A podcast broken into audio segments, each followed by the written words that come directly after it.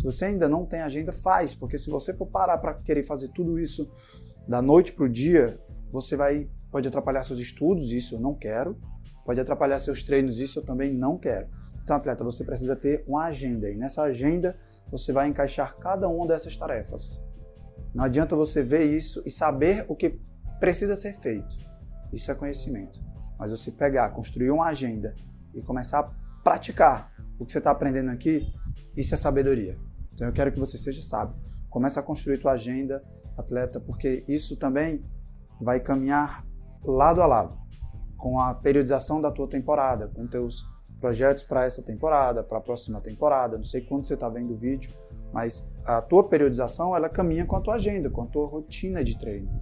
E você precisa saber como gerenciar isso a teu favor. Você não pode virar refém do calendário. Vixe, mas hoje eu vou precisar faltar porque marcaram uma reunião. Não. É, o treino, a tua modalidade precisa ser prioridade. Até porque se você ficar faltando treinos em prol de uma parceria, quando você fechar, você vai ter que recuperar o tempo que você perdeu sem treinar. É, é, é contraditório. Então, atleta, você precisa de agenda. Ah, Timóteo, eu acho isso coisa de velho, eu acho isso chato.